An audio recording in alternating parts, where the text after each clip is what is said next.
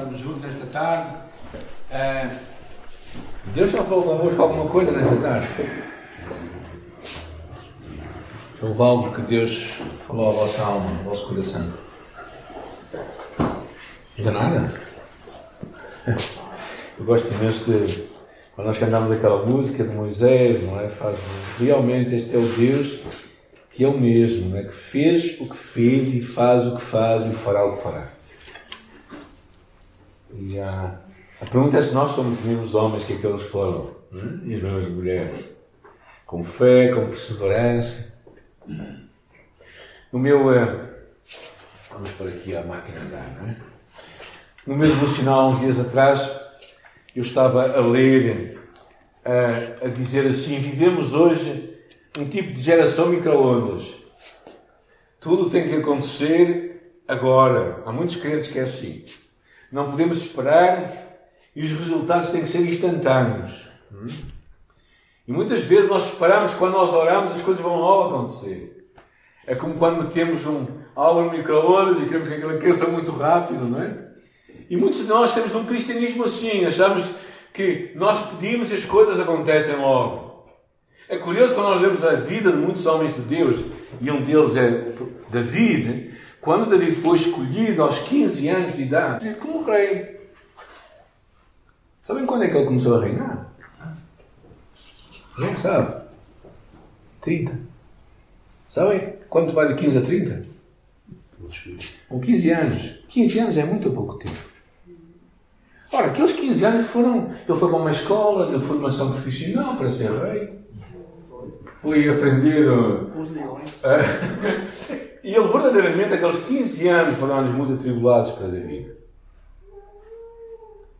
O que significa que Deus tinha um propósito para ele.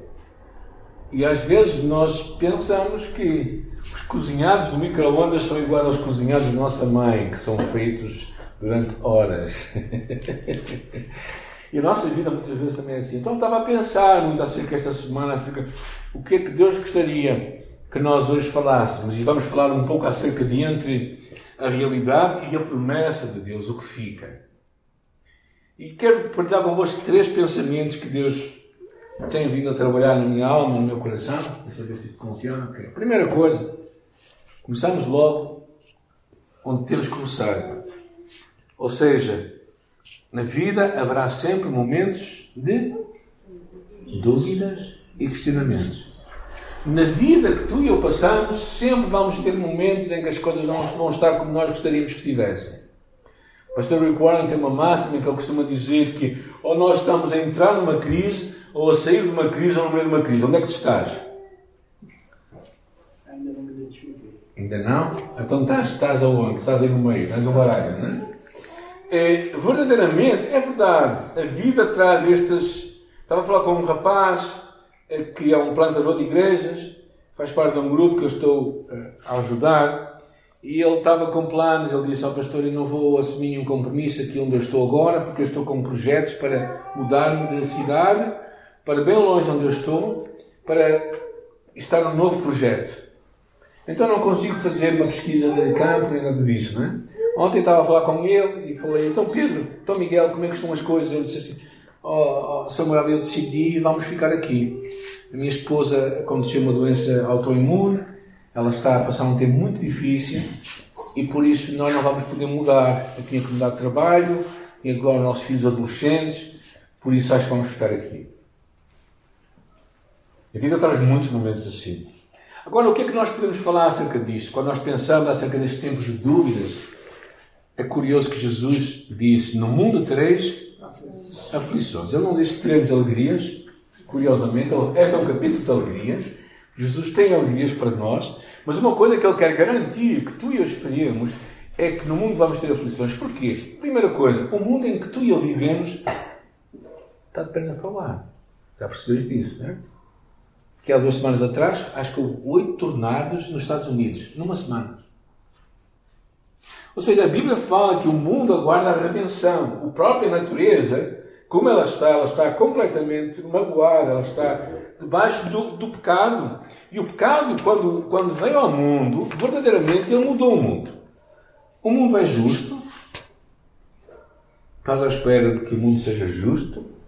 Enganas-te. São expectativas que não são muito viáveis para ter. Porque o mundo em que tu e eu vivemos é um mundo que está muitas vezes, e algumas vezes nós também sofremos consequências dos erros dos outros, certo? Um amigo meu, por exemplo, estava a formar-se como médico, casado, recém-casado, e numa, numa estrada em que ele ia conduzir, um alcoólico do outro lado foi contra ele, ele morreu ali. Porquê? A única coisa que eu posso dizer é que vivemos num mundo. Um mundo que não é muito de fiar, um mundo completamente mudado. É curioso que. Ou seja, há um certo descanso que nem sempre aquilo que acontece na nossa vida é resultado das nossas escolhas. Agora, também pode ser resultado das nossas escolhas. Por exemplo, se nós nos entusiasmamos com compras e vamos gastar muito dinheiro, uh, o que temos que esperar no final do mês é que as contas vão bater lá, não é? E às vezes eu costumo pensar, alguém que seja compulsivo a gastar dinheiro e ora assim a Deus, Deus manda-me um anjo com dinheiro para pagar a minha conta. Se Deus mandasse um anjo naquela altura, o que é que ele fazia a seguir? Gastava o dinheiro. Gastava outra vez. Ou seja, Deus às vezes tem os processos também para nos ensinar, não é? Ou seja, vivemos num mundo que e há dúvidas, há momentos de incerteza, há momentos em que nós não temos respostas. É curiosa a história de um homem chamado Abacuque, não é? que vira-se para Deus e que lhe diz isto. É muito interessante. Ele diz assim: Pôr-me-ei na minha torre de vigia, colocar-me-ei sobre a fortaleza e vigiarei ver o que Deus me dirá e que resposta dará à minha queixa. Abacuque estava-se a queixar a Deus por muitas coisas era um, era, estava um bocado incomodado com uma série de coisas que ele tinha perguntas a Deus e Deus parece que, que não estava a trazer respostas. Deus trouxe respostas. E no capítulo 13 o que é que ele diz? É interessante. Tenho ouvido ao Senhor as tuas declarações e me sinto. Em vez de ser esclarecido, ele ficou, ficou alarmado. Ou seja, Deus, eu ouvi o que tu disseste, eu estou alarmado agora. Mas de repente ele diz: Aviva ao Senhor a tua obra. E naquele capítulo 13, o que é que ele diz no final? Ainda, ainda, e a figueira não floresça. Ou seja, mesmo que tu não venhas de encontro às minhas perguntas, mesmo que tu não respondas aos meus questionamentos, mesmo que as dúvidas continuem, mesmo que as coisas estejam incertas e inseguras, mesmo que as coisas não aconteçam como eu gostaria, mesmo assim eu vou confiar em ti. Uh, porquê? Porque ele percebe uma coisa: que Deus não é necessariamente aquele que vai responder às nossas perguntas todas, como nós gostaríamos, ou como nós esperamos. Porque muitas vezes o que o que ele quer é este intervalo em que tu e eu podemos aprender a confiar. O sábado de Páscoa é tão Páscoa quanto sexta-feira e domingo. Mas o sábado, o que acontece no sábado? Silêncio. O que aconteceu no sábado? Da Páscoa? Nada, dizem alguns. Parece que nada. Acontece o silêncio. O silêncio de Deus. A agonia dos discípulos. Será que ele vai ressuscitar? Será que não vai? Será que aquilo que ao final disse ia acontecer vai acontecer? Ou será que não vai acontecer nada? No sábado de Páscoa, aquele momento em que Pedro pensa na sua traição, uma vez que traiu Jesus três vezes, negou Jesus três vezes. No sábado de Páscoa, aquela altura em que os discípulos perguntaram, na altura em que eu devia estar comigo, eu dei a sol, eu fui sozinho. São estes momentos de dúvidas. E a vida sempre vai ter momentos assim. Enquanto eu preparava esta mensagem, à minha memória veio duas imagens. Uma imagem de um povo que hoje está em sofrimento profundo, o povo da Ucrânia, os nossos irmãos ucranianos hoje. A minha memória veio os meus amigos, particularmente da Moçambique, que eu tenho lá muitos amigos cheios de zambés para ter umas colheitas todas. E perderam a possibilidade de fazer os, comprar sementes para ter novas colheitas. Veio uma memória de que tu e eu vivemos num grupo que são possivelmente 20% dos mais felizados deste mundo. Os outros 80% vivem numa miséria muito profunda. Muitas perguntas. Estes tempos difíceis de suportar com Deus, imagina como será suportá-los sem Deus. E a segunda coisa que é interessante também pensar que nesta altura os discípulos, na nossa ressurreição, no nosso culto de ressurreição, vê uma, uma mensagem muito interessante que a Rosário trouxe, a meditação dela, quando ela falava acerca dos discípulos, em Mateus 28, que diz: E seguiram os onze discípulos para a Galileia, para o monte que Jesus lhes designara. Os onze. Judas já não estava lá. E quando o viram, o adoraram, mas alguns duvidaram. Se eu te perguntasse se tu visse Jesus, tu ias duvidar? O que é que tu respondias? Não. Eles duvidaram. se calhar eu iria duvidar. Ou seja, nem sempre ver Jesus, nem sempre ter Jesus à nossa frente vai responder a todas as perguntas. Vai haver momentos em que aquelas perguntas vão estar lá. Vai haver momentos em que nós até nos podemos zangar um pouco com Deus. É curioso aquele episódio quando o apóstolo Paulo queria pregar e no capítulo 16 nós lemos que, que ele queria evangelizar e diz que não podiam ir e no outro versículo diz que Deus não deu, que Deus fechou as portas. Como é que este Deus que quer que se leve o evangelho a todo mundo fecha portas? Este episódio dura meses, não dura, não dura umas horas, dura meses.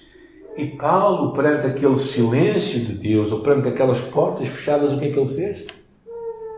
Continuou a esperar em Deus. E esse é o segundo ponto que eu queria partilhar contigo, que é a confiança nesses momentos de transição baseia-se no relacionamento que tu e eu temos com Deus.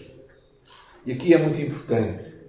É muito importante perceberes que o relacionamento vem desta proximidade que tu tens com Deus, desta fé que se desenvolve enquanto tu caminhas ao seu lado, enquanto tu exerces a tua fé, enquanto tu lês a tua palavra, enquanto tu oras a Deus.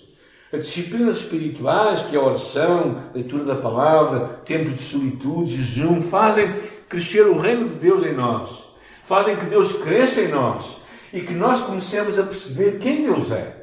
E se calhar a chave para ti, para ti e para mim, podemos avançar na nossa vida, mesmo com estes questionamentos todos, é tu conheceres a Deus. E quando eu pensava nisso, veio uma, algumas imagens à minha mente. Primeiro, uma delas foi de um homem que eu gosto muito, que é Abraão. Não, perdão. Um, um homem foi Jesus, não é? Vamos passar outra vez para aquele episódio de Getsemane, quando ele diz: A minha alma está profundamente triste até a morte. Jesus triste. Havia um corinho que eu cantava que dizia assim: Não pode estar triste o coração que ama a Cristo. Eu acho que não lembro este versículo. Não é? Há momentos em que a tristeza virá a nossa vida. Jesus dizia: A minha alma está triste até a morte. E naquela, naquele momento é muito interessante porque ele, adiantando-se um pouco, postou-se o rosto em terra e disse: O que é que ele diz? meu Pai. É interessante esta palavra que Jesus usa, meu Pai. O português de Portugal diria paizinho, brasileiro paizão. meu Pai. Este relacionamento que Jesus tinha com Deus, chamando de Pai. A sua oração, Pai nosso que está no céu. Quando Jesus falou, olha, se vós que sois maus, sabeis as boas coisas aos vossos filhos, quanto mais o vosso Pai. Conheceres Deus como Pai é que te vai fazer segurar em momentos difíceis. Porque em alguns momentos tu vais olhar e vais dizer a Deus, Deus, tu és o meu Pai. Nenhum pai vai andar seu filho sua filha. Meu pai vai deixá-la sozinho. Tu vais estar comigo, tu és o meu pai. Então, o que é importante na fé é, é um relacionamento. É um relacionamento de proximidade. E eu estava a pensar noutra pessoa que eu admiro imenso, que é Jó.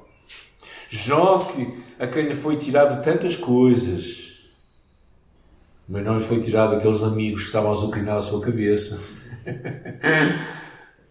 mas Jó perdeu a sua riqueza, perdeu a sua família, perdeu o seu conforto, perdeu a sua saúde.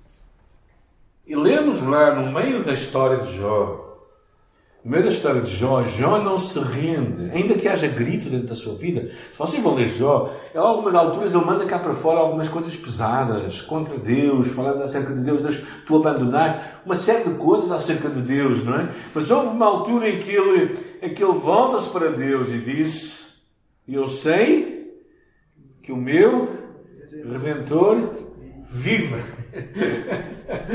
Ou seja, eu tenho um Salvador. Eu tenho alguém que está vivo, alguém que não se foi embora. Eu estou aqui, eu estou aqui na miséria, eu estou aqui realmente numa miséria profunda. Perdi os meus filhos, perdi a minha riqueza e perdi a minha saúde. E tenho aqui estes amigos, aqui a chatear, a dizer que eu não devo ser grande coisa, por isso é que Deus me abandonou. E a mulher? Bem, a mulher nem queria falar dela. Porque de ser grande ajuda, ela estava-lhe a dizer: Olha, o melhor é tu amaldiçoares a Deus e morres consolado. Né?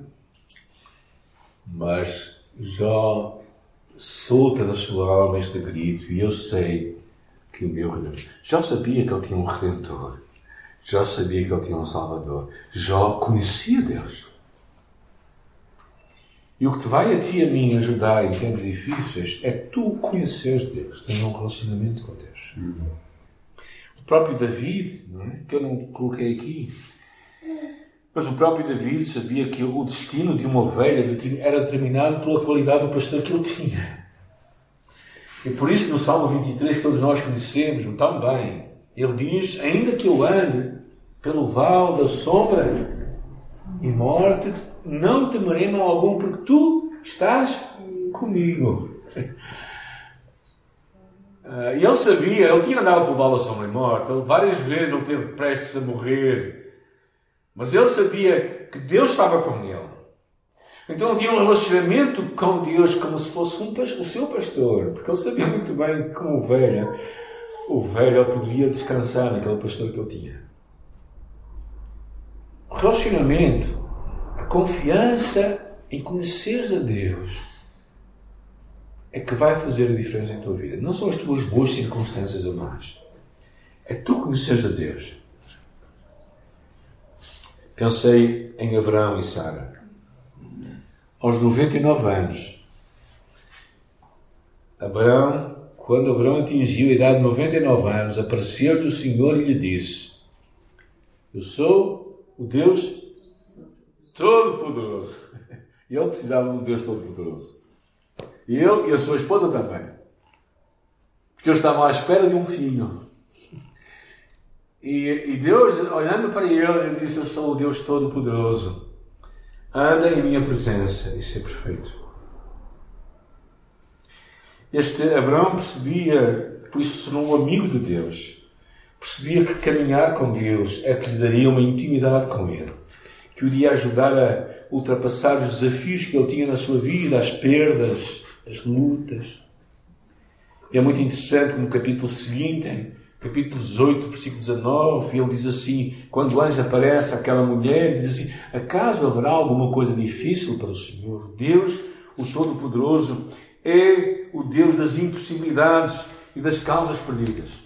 Não é a Santa Rita de Cássia, nem São Judas Tadeu. É Deus que é o Deus das causas perdidas. É aquele que pode fazer as mudanças. É o Deus que, que pode até fazer de uma pessoa idosa ter um filho. Não é? Graças a Deus, que eu acho que não, se tivesse agora um filho seria o, o fim da picada, porque eu acho que não tinha paciência para ele. Mas imagina aos 99 anos, não é? aos 100 anos. Mas é interessante, Abraão conhecia Deus e Abraão andava, falava com Deus. Muito interessante. Se vocês vão ver Abraão a, a, conversar com Deus e Deus a falar com ele, Abraão, olha aqui, olha aqui para o céu, estás a ver essas estrelas todas? Estás a ver este céu estrelado? Assim estás a ver tudo isto estas galáxias bonitas. Assim vai ser a tua descendência. Porque Abraão conhecia Deus de proximidade. Muita gente quer a dádiva, mas não quer o doador. Muita gente quer herança, mas não quer, não quer aquele que está a dar herança. Era como se tu estivesses prestes a receber uma herança e dissesse assim: Eu não quero nada com esta pessoa, mas eu quero o que ela tem. E há muita gente que procura Deus para tentar ter alguma coisa de Deus. Mas o que Deus quer ter não é dar coisas. O que Deus quer é dar-se a si mesmo. Por isso é que ele diz uma coisa curiosa lá, que diz: E me encontrareis quando me buscardes de todo o vosso coração. Deus não é um Deus de meios termos, Ele quer todo o nosso coração. Deus é um Deus ciumento. Realmente é. Ele não nos partilha com ninguém. Então encontramos que a chave muitas vezes é tu conheceres a Deus e tu te relacionares em confiança com Deus. Eu não podia deixar de me lembrar de uma das pessoas que eu admiro muito e que eu tenho muita simpatia por ela, que é uma mulher chamada Agar. Pensando em Abraão e Sara. Agar era uma criada que engravidou do seu senhor e depois foi abandonada e foi para o deserto para morrer com o seu filho. Independentemente de, de questões teológicas, mas encontramos uma mulher que está a sofrer imenso.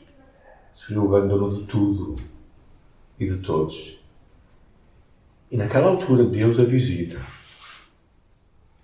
E lá ela diz que invocou o nome do Senhor Deus, que lhe falava. E ela disse: Tu és o Deus que vê. ela conheceu um Deus que estava a ver, estava a ver o seu sofrimento, estava a ver a sua dor, estava a ver tudo o que ela estava a passar.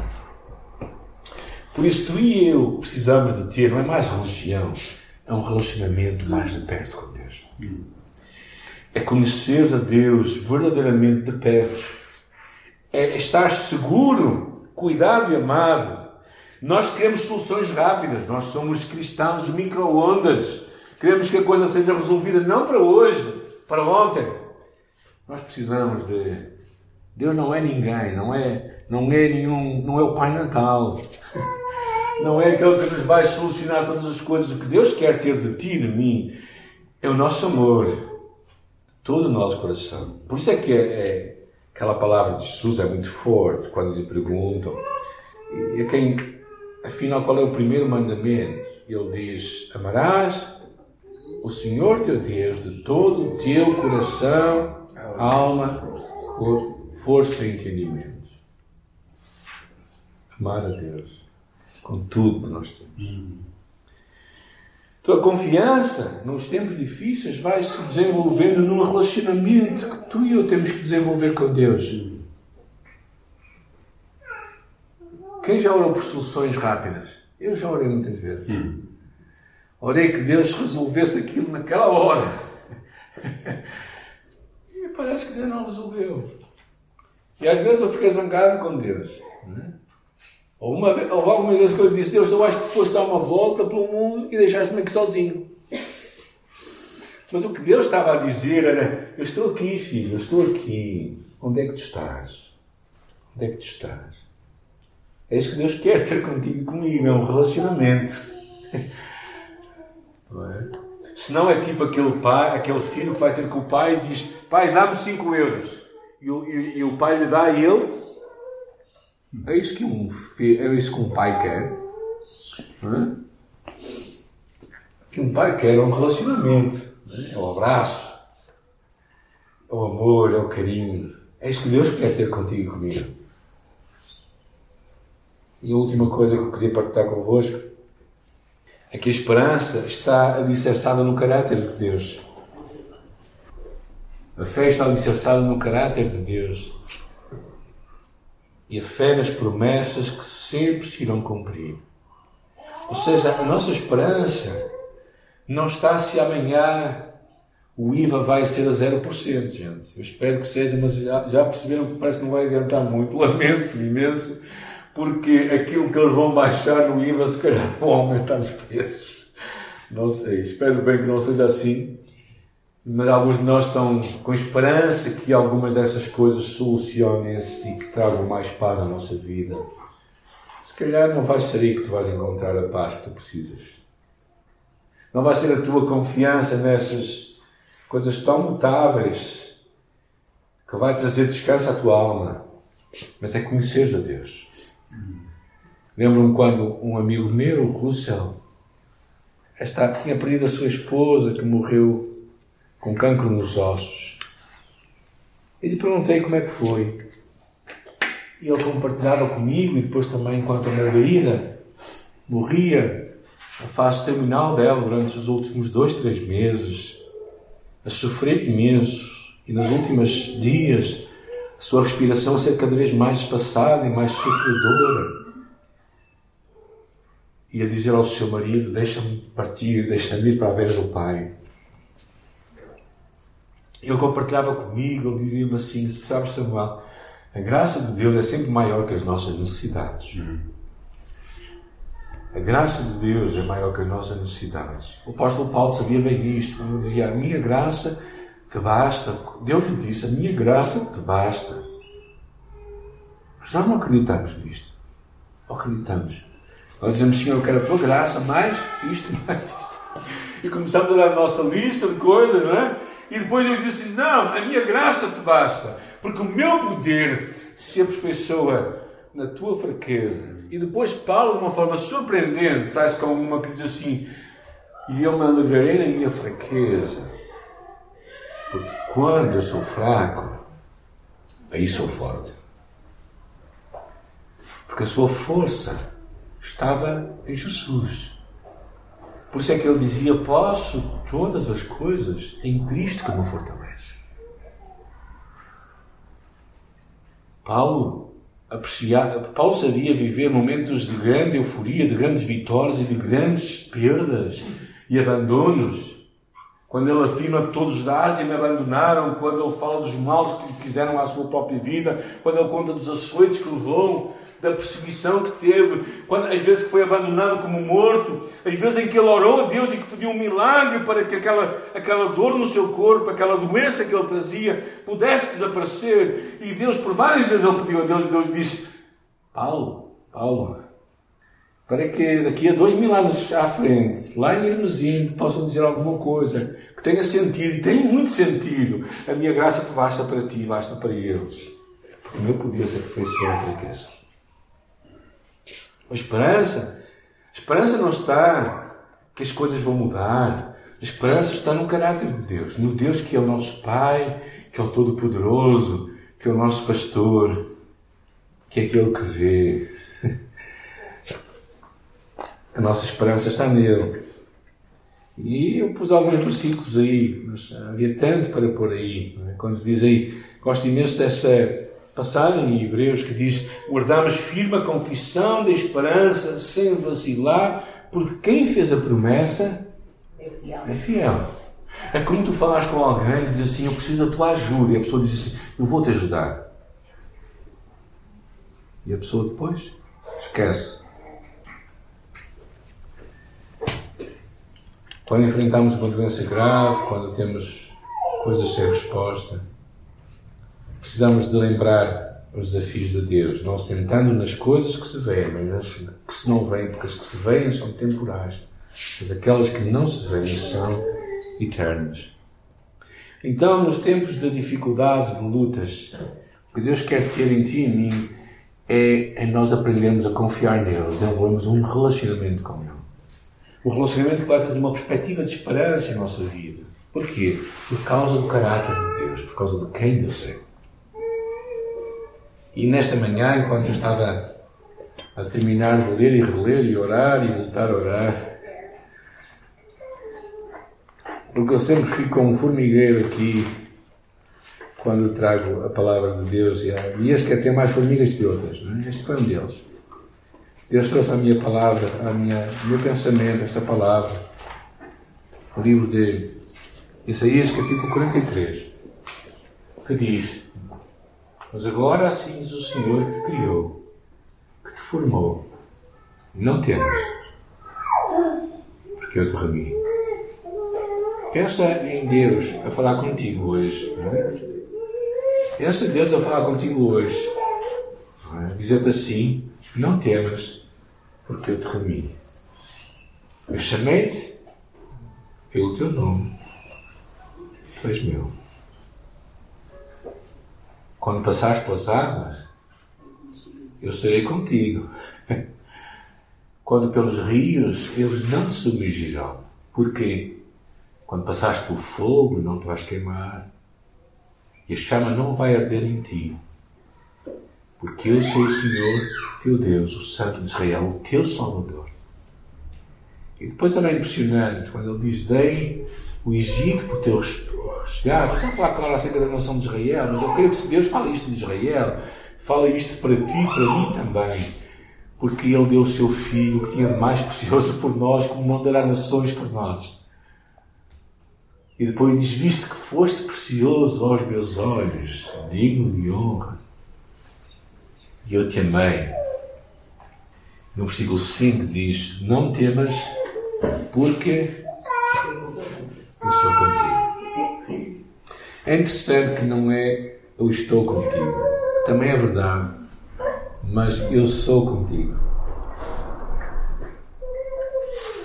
Que significa que onde tu estiveres, onde tu fores, Deus estará lá contigo também. Então, não sei se vocês veem isto como uma, umas boas notícias ou más notícias para vocês. Porque, verdadeiramente, eu vos quero encorajar a ver a vida e esperar da vida coisas boas e coisas más. Eu quero vos encorajar a esperar tempos bons e tempos maus, tempos difíceis e tempos de luta e tempos de alegria também. A certeza temos uma que Jesus disse de uma forma bastante enfática que no mundo teremos aflições. Não, é? não fala muito de que Ele nos dará alegria, mas que Ele realmente ele vai trazer alegria para a nossa vida. Mas então é uma, é realidade porque vivemos num mundo completamente uh, conturbado, um mundo tomado também pelo pecado, um mundo em que muitas vezes tu e eu fazemos más escolhas na vida, um mundo em que tu e eu muitas vezes recebemos maus resultados do trabalho dos outros e das pessoas com quem nós nos relacionamos e por isso às vezes somos beneficiários do mal dos outros, sem termos culpa disso. Mas uma coisa que nestes momentos em que nós passamos isso, o que Deus nos chama a ti e a mim é um relacionamento. O que tu e eu vamos ser tentados é, Senhor, afasta-me este cálice. Certo? Bem, se calhar Jesus vai, Deus nos vai dizer: bem, este cálice é mesmo para ti. Por isso é que Jesus disse: se aquele que me seguir toma cada dia a sua cruz e siga-me. Claro que eu sei que todos nós achamos que a nossa cruz é mais pesada. Aqui uma história para vos encorajar daqueles peregrinos que iam para o céu e levavam as suas cruzes e um deles estava sempre a queixar. Minha cruz é mais pesada de todas. É? E numa certa noite, enquanto todos dormiam, eles deitaram-se. E pela madrugada, antes que os outros acordassem, ele começou a ver qual era a cruz mais leve. O que é que ele fez? Pegou na cruz mais leve. Mas para a surpresa dele, com o dia a passar, percebeu que aquela afinal era a cruz dele. Ou seja, Deus não te vai dar um desafio na tua vida, não vai trazer algo à tua vida para que tu sejas derrotado, mas Ele te vai dar a vitória e a alegria de viveres um relacionamento com Deus. E saberes que a tua os teus resultados de fé não são teus, mas no final são Deus que age em ti e que está em ti a informar um novo homem, uma nova mulher. Como naquela história que se cá vocês conhecem, daquele homem que teve aquele sonho que Deus falou com ele, que disse: empurra esta pedra. Conhecem a história? Uma pedra muito grande. Ele diz: empurra esta pedra com toda a tua força. Ele começou a fazer isso todos os dias. Ele começou a fazer isso. Os dias iam passando até que ele começou a ver que a pedra não se movia. E passado um tempo, ele deixou de empurrar a pedra. E começou a falar com Deus. E disse: Deus, afinal. Ele disse: Mas olha lá, alguma vez eu te disse que a pedra se ia mover? O que é que eu te disse? Empurra a pedra. Mas olha para ti agora. Que tipo de homem tu és? Olha para os teus músculos. Vê como tu estás forte. A pedra, a pedra não se moveu, mas tu és um homem diferente. O que é que nós queremos todos? Que as pedras se movam. Mas o que é que às vezes Deus quer? Que nós cresçamos. Por isso, meu desafio para ti e para mim, não é? Para mim, em primeiro lugar, é que eu possa esperar em Deus. Este Deus que vai agir e que vai realmente vir ao meu encontro quando eu o busco com todo o meu coração. Eu quero orar também nesta tarde, quero orar a bênção de Deus sobre cada um de nós. Tenho mais Mas depois vamos terminar com uma música, está bem? Senhor, eu te dou graças pela tua palavra, por a tua pessoa, Senhor, por quem tu és. Porque nós acreditamos num Deus que está vivo, num Deus que, que às vezes deixa que os sábados aconteçam, que os sábados sejam tão longos, tão longos, tão longos, que parece que domingo não vai chegar. Mas o domingo da ressurreição vai chegar. Mas o sábado que nós temos, às vezes pode parecer longo demais. Senhor, mas eu oro que neste tempo de espera, que tu nos des fé, que nos des perseverança, que nos des confiança em Ti, Senhor, para vermos o Teu agir e esperarmos ver o Teu acontecer à nossa volta. Senhor, nós te louvamos e agradecemos por Jesus, nosso bendito e amado Salvador, que deu a sua vida por nós, para que nós tivéssemos vida e vida com abundância, Senhor. E por isso eu peço, peço, Senhor, que nós que estamos a passar lutas e desafios, problemas e dificuldades, Senhor, que os nossos olhos continuem olhando para Ti, de onde nos virá o socorro. O nosso socorro vem do Senhor que fez os céus e a terra. Por isso, ajuda-nos a confiar em Ti, Senhor, a confiar em Ti, a esperar em Ti. E é nesta esperança, nesta confiança, neste tempo de espera, deixarmos que Tu trabalhes em nós para sermos os homens e as mulheres que tu queres que nós sejamos, em nome de Jesus. Amém. Amém.